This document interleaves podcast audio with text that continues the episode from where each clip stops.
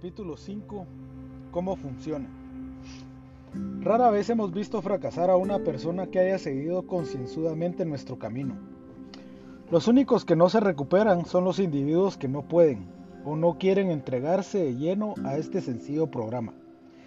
Generalmente son hombres y mujeres incapaces por su propia naturaleza de ser sinceros con ellos mismos. Hay seres desventurados como estos, no son culpables, por lo que parece han nacido así. Por su naturaleza son incapaces de entender y de realizar un modo de vida que exige la más rigurosa sinceridad. Para estos, las probabilidades de éxito son pocas. Existen también los que sufren graves trastornos emocionales y mentales. Aunque muchos de ellos logran recuperarse si tienen la capacidad de ser sinceros. Nuestras historias expresan de un modo general cómo éramos, lo que nos aconteció y cómo somos ahora. Si tú has decidido que quieres lo que nosotros tenemos y estás dispuesto a hacer todo lo que sea necesario para conseguirlo, entonces estás en condiciones de dar ciertos pasos. Nosotros nos resistimos a algunos de ellos. Creímos que podríamos encontrar un camino más fácil y cómodo, pero no pudimos. Es por ello que con toda seriedad te suplicamos que seas valiente y concienzudo desde el mismísimo comienzo. Algunos de nosotros tratamos de aferrarnos a nuestras viejas ideas y el resultado fue nulo hasta que nos deshicimos de ellas sin reserva. Recuerda que tratamos con el alcohol, astuto, desconcertante y poderoso. Sin ayuda resulta demasiado para nosotros. Pero hay uno que tiene todo el poder, Dios. Ojalá lo encuentres. Las medidas parciales no nos sirvieron para nada. Las medidas parciales no nos sirvieron para nada. Estábamos en el punto de cambio. Entregándonos totalmente, le pedimos a Dios su protección y cuidado.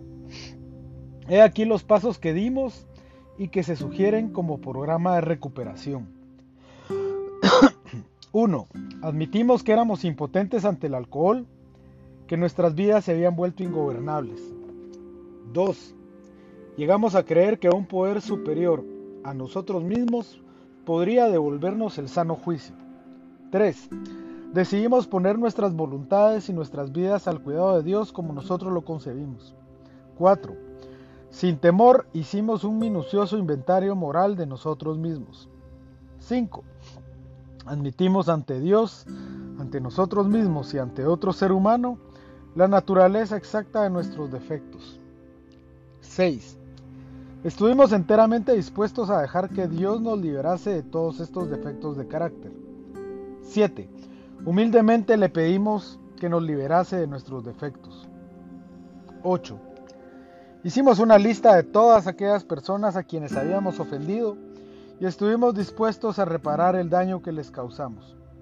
9. Reparamos directamente a cuantos nos fue posible el daño causado, excepto cuando el hacerlo implicaba perjuicio para ellos o para otros. 10. Continuamos haciendo nuestro inventario personal y cuando nos equivocábamos lo admitíamos inmediatamente. 11. Buscamos a través de la oración y la meditación mejorar nuestro contacto consciente con Dios como nosotros lo conseguimos, pidiéndole solamente que nos dejase conocer su voluntad para con nosotros y nos diese la fortaleza para cumplirla. 12. Habiendo obtenido un despertar espiritual como resultado de estos pasos, tratamos de llevar este mensaje a otros alcohólicos y de practicar estos principios en todos nuestros asuntos. Muchos de nosotros exclamamos, vaya tarea, yo no puedo llevarla a cabo. No te desanimes. Ninguno de nosotros ha podido mantenerse apegado a estos principios en forma ni siquiera aproximada a la perfección. No somos santos. Lo importante es que estamos dispuestos a desarrollarnos de una manera espiritual. Los principios que hemos establecido son guías para nuestro curso. Lo que pretendemos es el progreso espiritual y no la perfección espiritual. Nuestra descripción del alcohólico el capítulo sobre los agnósticos y nuestras aventuras personales antes y después ponen en claro tres ideas pertinentes.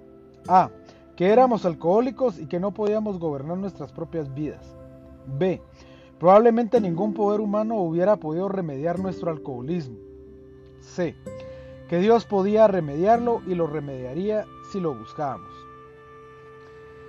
Llegados a este convencimiento, estábamos en el tercer paso, lo cual quiere decir que pusimos nuestras vidas y nuestra voluntad al cuidado de Dios tal como lo tal como cada cual lo concibe. Exactamente, ¿qué es lo que queremos decir con eso y qué es justamente lo que haremos? El primer requisito es que estemos convencidos de que una vida llevada a base de fuerza de voluntad difícilmente puede ser venturosa. Sobre esa base siempre estamos en conflicto con algo o con alguien, aunque nuestros motivos sean buenos. La mayoría de la gente trata de vivir por autopropulsión. Cada persona es como un actor que quiere dirigir todo el espectáculo, que siempre está tratando de arreglar las luces, el ballet, el escenario y los demás actores según sus propias ideas. Si las cosas quedaran como él quiere y las personas hicieran lo que él desea, el espectáculo resultaría magnífico. Todos, incluso él mismo, estarían satisfechos. La vida sería maravillosa. Al tomar estas disposiciones, nuestro actor puede ser a veces un dechado de virtudes. Puede ser amable, considerado, paciente y generoso, hasta modesto y dispuesto a sacrificarse. Por otro lado, puede ser vil, egoísta, interesado y falso. Pero como en la mayoría de los seres humanos, es probable que sus características varíen. ¿Qué es lo que generalmente pasa? El espectáculo no sale muy bien. Empieza a pensar que la vida no lo trata bien. Decide esforzarse nuevamente. En esta ocasión es más exigente o más condescendiente según sea el caso. A pesar de todo, la función no le parece bien. Admitiendo que en parte puede estar errado, está seguro de que otros son más culpables. Se encoleriza, se indigna y se llena de autocomiseración. ¿Cuál es su dificultad básica? ¿No es un individuo que piensa primero en sí mismo aun cuando está tratando de ser bondadoso? ¿No es víctima de la ilusión de que puede arrancarle satisfacciones y felicidad a este mundo si lo hace bien? ¿No es evidente para todos los demás actores que estas son las cosas que él quiere? Y sus acciones no hacen que cada uno de ellos quiera desquitarse sacando del espectáculo todo lo que pueda. ¿No es él hasta en sus mejores momentos una fuente de confusión y no de armonía? Nuestro actor está concentrado en sí mismo. Es un egocéntrico como dice la gente en la actualidad.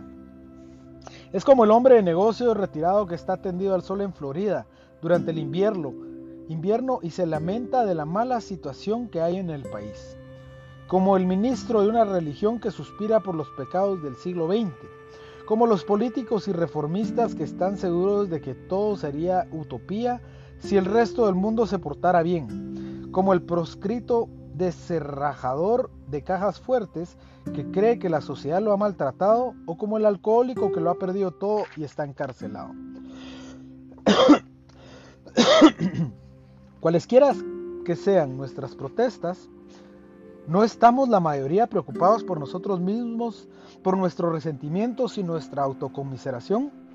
Egoísmo, concentración en sí mismo. Creemos que esta es la raíz de nuestras dificultades. Acosados por cien formas de temor, de vana ilusión, de egoísmo, de autocomiseración, les pisamos los pies a nuestros compañeros y estos se vengan. A veces nos hieren aparentemente sin provocación, pero invariablemente encontramos que alguna vez en el pasado tomamos decisiones egoístas que más tarde nos colocaron en posición propicia para ser lastimados. Así es que nuestras dificultades, creemos, son básicamente producto de nosotros mismos. Surgen de nosotros y el alcohólico es un ejemplo extremo de la obstinación desembocada, aunque él piense que no es así. Por encima de todo, nosotros los alcohólicos tenemos que librarnos de ese egoísmo. Tenemos que hacerlo o nos mata. Dios hace que esto sea posible. Y frecuentemente parece que no hay otra manera de librarse completamente del yo más que con su ayuda. Muchos de nosotros teníamos gran cantidad de convicciones morales y filosóficas, pero no podíamos vivir a la altura de ellas a pesar de que hubiéramos querido hacerlo. Tampoco podíamos reducir nuestra concentración en nosotros mismos con solo desearlo y tratar de hacerlo a base de nuestro propio poder. Tuvimos que obtener la ayuda de Dios. Este es el cómo y el porqué de ello. Ante todo, tuvimos que dejar de jugar a ser Dios. No resultaba. Después decidimos que en lo sucesivo, en este drama de la vida, Dios iba a ser nuestro director. Él es el jefe. Nosotros somos sus agentes. Él es el padre y nosotros somos sus hijos. La mayoría de las buenas ideas son sencillas y este concepto fue la piedra clave del nuevo arco triunfal por el que pasamos a la libertad. Cuando asumimos sinceramente esa actitud, toda clase de cosas admirables sucedieron. Teníamos un nuevo patrón. Siendo todopoderoso, Él proveía todo lo que necesitábamos si nos manteníamos cerca de Él y desempeñábamos bien su trabajo.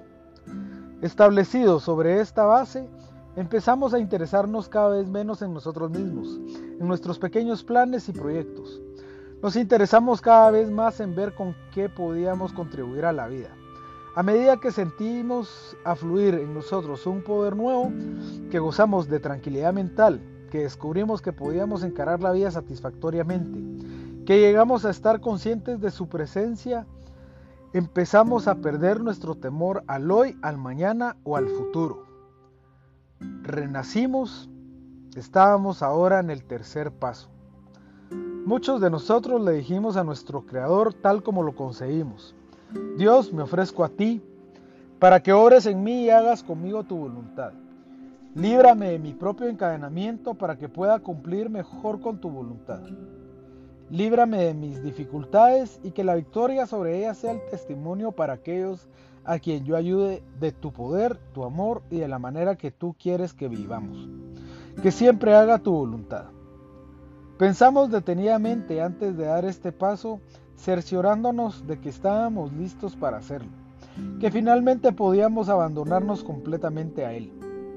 Encontramos muy conveniente dar este paso espiritual con una persona comprensiva, tal como nuestra esposa, nuestro mejor amigo o nuestro consejero espiritual. Pero es mejor reunirse con Dios solo que con alguien que tal vez no comprenda. Las palabras eran, desde luego, completamente opcionales, siempre que expresáramos la idea sin ninguna reserva. Esto fue solamente el principio, pero cuando se hacía sincera y humildemente, se sentía inmediatamente un efecto a veces muy grande. Después nos encaminamos por un derrotero de acción vigorosa, en el que el primer paso consiste en una limpieza personal de nuestra casa, la cual muchos de nosotros nunca habíamos intentado. Aunque nuestra decisión fue un paso fundamental y decisivo, su efecto permanente no podía ser mucho a menos que fuera seguido inmediatamente por un esfuerzo enérgico para encarar las cosas que había en nosotros que nos estaba estaban obstaculizando y desprendernos de ellas. El licor que bebíamos no era más que un síntoma, por lo tanto teníamos que ir a las causas y las condiciones. Consecuentemente empezamos a hacer un inventario personal. Este era el cuarto paso. Un negocio del cual no se hace inventario con regularidad va generalmente a la quiebra. El inventario comercial es un proceso para encontrar y encarar los hechos.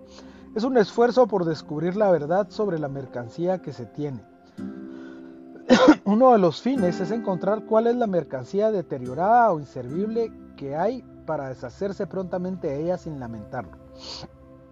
Si ha de tener éxito el propietario del negocio, no podrá engañarse acerca del valor de su mercancía. Nosotros hicimos exactamente lo mismo con nuestras vidas. Hicimos un inventario sincero. Primero buscamos las fallas de nuestro carácter que causaron nuestro fracaso. Estando convencidos de que el ego, manifestado en distintas formas, nos había vencido, consideramos sus manifestaciones comunes. El resentimiento es el ofensor número uno. Destruye más alcohólicos que cualquier otra cosa. De este se derivan todas las formas de enfermedad espiritual ya que nosotros hemos estado no solamente física y mentalmente enfermos, sino también espiritualmente. Cuando es superado el mal espiritual nos componemos mental y físicamente. Cuando tratamos los resentimientos los escribimos en un papel. Hicimos una lista de personas, instituciones o principios con los que estábamos molestos y nos preguntamos el por qué. en la mayoría de los casos se descubrió que nuestro amor propio, nuestra cartera, nuestras relaciones personales, incluyendo las sexuales, estaban lastimados o amenazados. Así es que estábamos molestos, estábamos furiosos. En nuestra lista de rencores pusimos frente a cada nombre los daños que nos causaban. Eran nuestro amor propio, nuestra seguridad, nuestras ambiciones, nuestras relaciones personales o sexuales las que habían sido molestadas. Generalmente fuimos tan precisos como en el siguiente ejemplo. Estoy resentido con el señor B, la causa, sus, sus, atenciones hacia mi esposa. Le contó a mi esposa lo de mi amante. El señor B puede ocupar mi puesto en la oficina. Afecta mis relaciones sexuales, amor propio, temor, relaciones sexuales, amor propio, temor, seguridad, amor propio, temor. Estoy resentido con la señora C. La causa es una maníaca, me hizo un desaire, internó a su esposo en un hospital por beber, él es mi amigo, ella es una chismosa. Afecta mis relaciones personales, amor propio, temor. Estoy resentido con mi patrón. La causa es irrazonable, injusto, dominante, me amenaza con despedirme por beber e inflar mi cuenta de gastos. Afecta mi amor propio, mi seguridad, temor. Estoy resentido con mi esposa, la causa malinterpreta las cosas y me regaña. Le cae bien al señor, el señor B, quiere que la casa se ponga su nombre. Afecta mi orgullo, relaciones sexuales y personales, seguridad, temor. Miramos en retrospectiva nuestras vidas. Solamente contaba contaban la minuciosidad y la sinceridad. Cuando terminamos, consideramos cuidadosamente el resultado. La primera cosa aparentemente fue que en este mundo y su gente frecuentemente estaban muy equivocados. La mayoría de nosotros solo pudo llegar a la conclusión de que los demás estaban equivocados. El resultado común era que la gente continuaba siendo injusta con nosotros y que seguíamos molestos. A veces era remordimiento y entonces nos molestábamos con nosotros mismos. Cuanto más luchábamos por amoldar el mundo a nuestro, a nuestro deseo, más empeoraban las cosas. Como en la guerra, el victorioso solamente parecía ganar. Nuestros momentos de triunfo eran de corta duración. Es evidente que una vida en la que hay resentimientos profundos solo conduce a la futileza y a la infelicidad. En el grado exacto en que permitimos que esto ocurra, malgastamos unas horas que pudieron haber sido algo que valiera la pena. Pero con el alcohólico cuya esperanza es el mantenimiento y el desarrollo de una experiencia espiritual, este asunto de los resentimientos es infinitamente grave. Nosotros nos dimos cuenta de que es fatal porque cuando estamos abrigando estos resentimientos nos cerramos a la luz del espíritu. La locura del alcohol regresa y volvemos a beber, y para nosotros beber es morir. Si íbamos a vivir teníamos que estar libres de la ira. El descontento y la agitación mental no eran para nosotros. Pueden ser un dudoso lujo para personas normales, pero para los alcohólicos estas cosas son veneno. Regresamos a la lista que habíamos hecho porque contenía la clave del futuro. Estábamos preparados para examinarla desde un punto de vista enteramente diferente. Empezamos a percibir que el mundo y la gente que hay en este en realidad nos dominaban. En este estado las maldades de otros, imaginarias o reales, tenían el suficiente poder para matar. ¿Cómo podíamos salvarnos? Nos dimos cuenta de que había que dominar estos resentimientos, pero ¿cómo? No podíamos hacerlo con solo desearlo, como tampoco podíamos hacerlo en el caso del alcohol. Este fue el curso que seguimos. Nos dimos cuenta de que la gente que era injusta con nosotros tal vez estuviera enferma espiritualmente, a pesar de que no nos parecían bien sus síntomas y la forma en que estos nos alteraban. Ellos como nosotros mismos también estaban enfermos. Le pedimos a Dios que nos ayudara a demostrar la misma tolerancia, paciencia y compasión que gustosamente tendríamos para con un amigo enfermo. Cuando alguien nos ofendía, nos decíamos a nosotros mismos, está, está enfermo. ¿Cómo ayudarlo? Dios me libre de enojarme, hágase tu voluntad. Evitamos el desquite o la discusión. No trataríamos así a quien estuviese enfermo. Si lo hacemos, destruimos la oportunidad que tenemos de ayudarle. No podemos ayudar a toda la gente, pero cuando menos Dios nos mostrará cómo ver con tolerancia a todos y cada uno de nuestros semejantes. Refiriéndonos una vez más a nuestra lista, quitando de nuestras mentes los errores que los demás habían cometido, buscamos resueltamente nuestras propias faltas.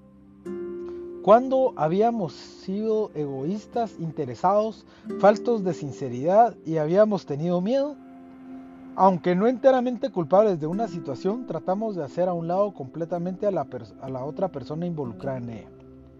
¿En qué estaba nuestra culpabilidad? El inventario era nuestro inventario y no del otro.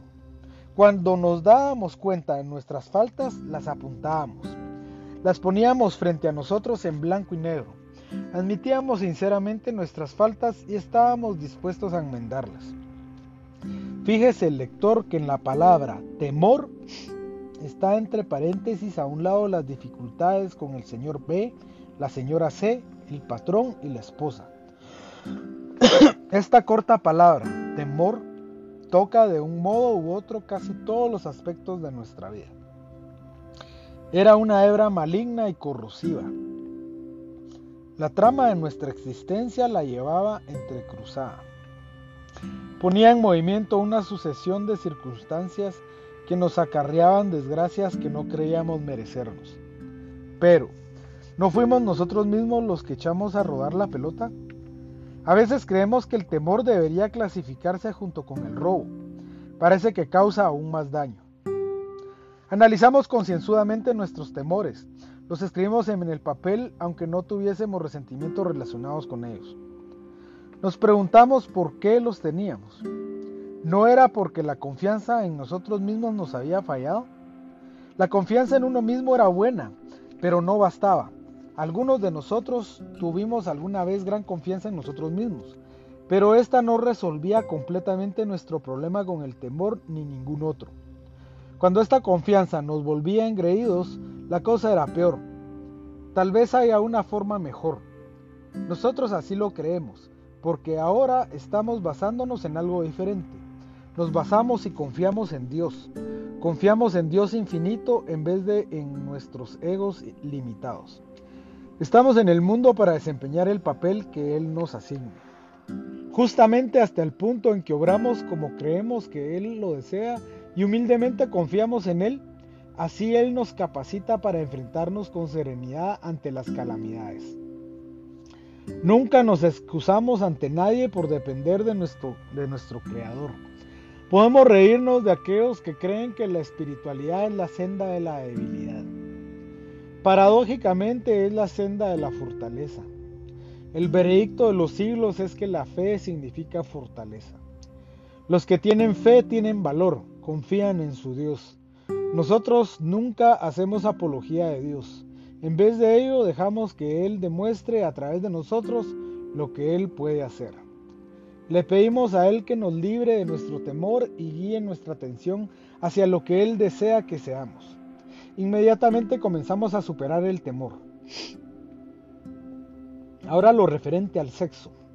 Muchos de nosotros necesitábamos una revisión en este sentido, pero por encima de todo tratamos de ser sensatos en esta cuestión. Es tan fácil de desencarrilarse. Es tan fácil descarrilarse. Aquí encontramos opiniones humanas que van a los extremos, quizá extremos absurdos.